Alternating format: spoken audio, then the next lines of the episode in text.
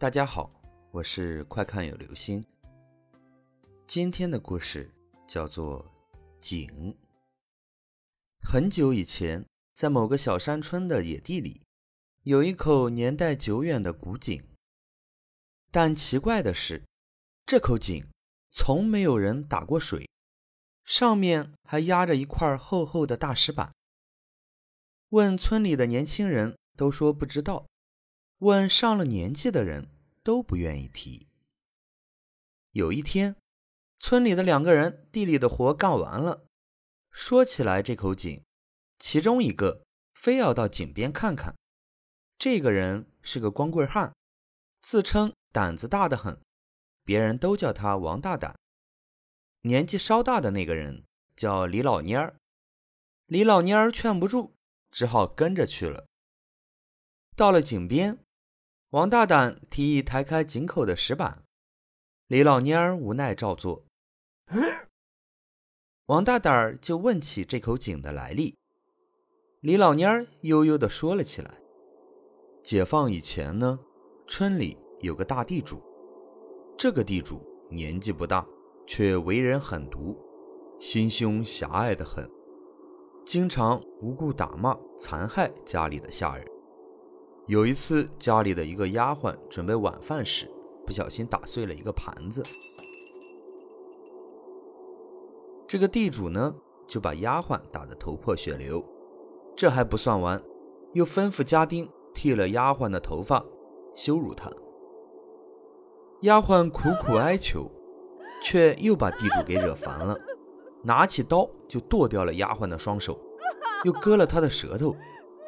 奄奄一息的丫鬟，夜里就这样被家丁扔进了这口井里。从这以后，地主家就邪事不断。先是夜里无故有打碎碗盘的声音，天明了一地的碎片，却无人承认。后来家里的狗也不知道什么原因死了。再后来，厨子说夜里看到以前的那个丫鬟，她光着头，挥着没手的双臂，把碗盘摔得稀巴烂，然后坐在地上哭哭啼啼的，像哭。像说，又像在唱，瘆人的很啊！没几天，厨子就回老家了，家里的下人也都说看到了以前的丫鬟，还有的说在夜里听见井里有女的尖笑。之前伤害过他的几个家丁都吓跑了，地主更是怕的不行，请来了道士做法。可过了一阵子，家里又出事儿了。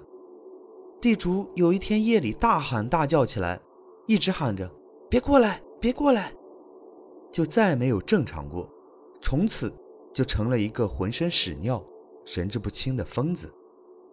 后来地主家逐渐破败了，但邪事儿还没停，村里偶尔还有人在晚上听见摔盘子、打碗的声音，但并没有听说过谁再见过当年的那个丫鬟。后来。有几个上了年纪的村民，在七月十五的时候，在井边烧了点纸，找了个石板盖上，这才再也没有听过以前摔盆打碗的声音。李老蔫儿说完，踩灭了烟头，刚要把石板盖上，王大胆背对着井口蹲坐着，听得出神，不但不想帮忙抬石板，还嚷嚷起来：“抬什么抬啊？怕个啥？”都死几十年了，还能咋的？让他来我家摔两个碗试试，看我不锤死他！李老蔫儿渐渐的脸色不太好，指了指井，想说什么却没有说出来，转身背着锄头一路小跑的回去了。王大胆笑骂道：“老李，你跑这么快，回家换裤子？这胆子咋比老鼠还小嘞？晚上别吓得你睡不着啊！”说完。也扛起锄头回家。第二天晌午，村里人做着午饭，忽然几个小孩子边跑边喊：“王大胆死了！王大胆死了！”去王大胆家看了的村民都说王大胆是被吓死的，身子紧紧靠着炕的李强，死时缩成了一团，还睁着眼。王大胆的邻居说，半夜起来去茅房，听见王大胆家里稀里哗啦打碎了好几个碗，当时以为是耗子。另外一个邻居却说，早上起来开大门，从王大胆家门口跑出个白影，还觉得是起得太早，眼花了。这时，李老蔫儿颤着嗓子说道：“不是，是昨天我们两个去北头那个井那儿闹的。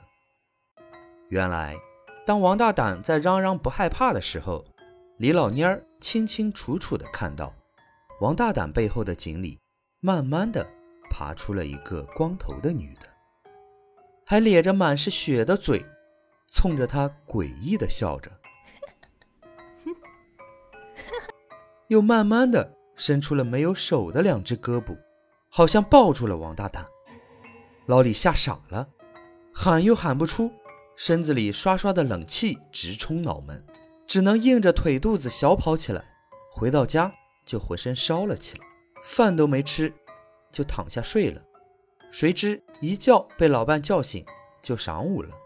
刚要吃饭，就听说了这事儿。后来，这井被村里请来的和尚念了念经，又盖上了石板，人们没事儿也不再去那边走动。几年过去了，野草都把井盖住了，而闹鬼的事情，村里再也没有听说过。好了，这就是今天的故事，井。记住，好奇会害死猫哦。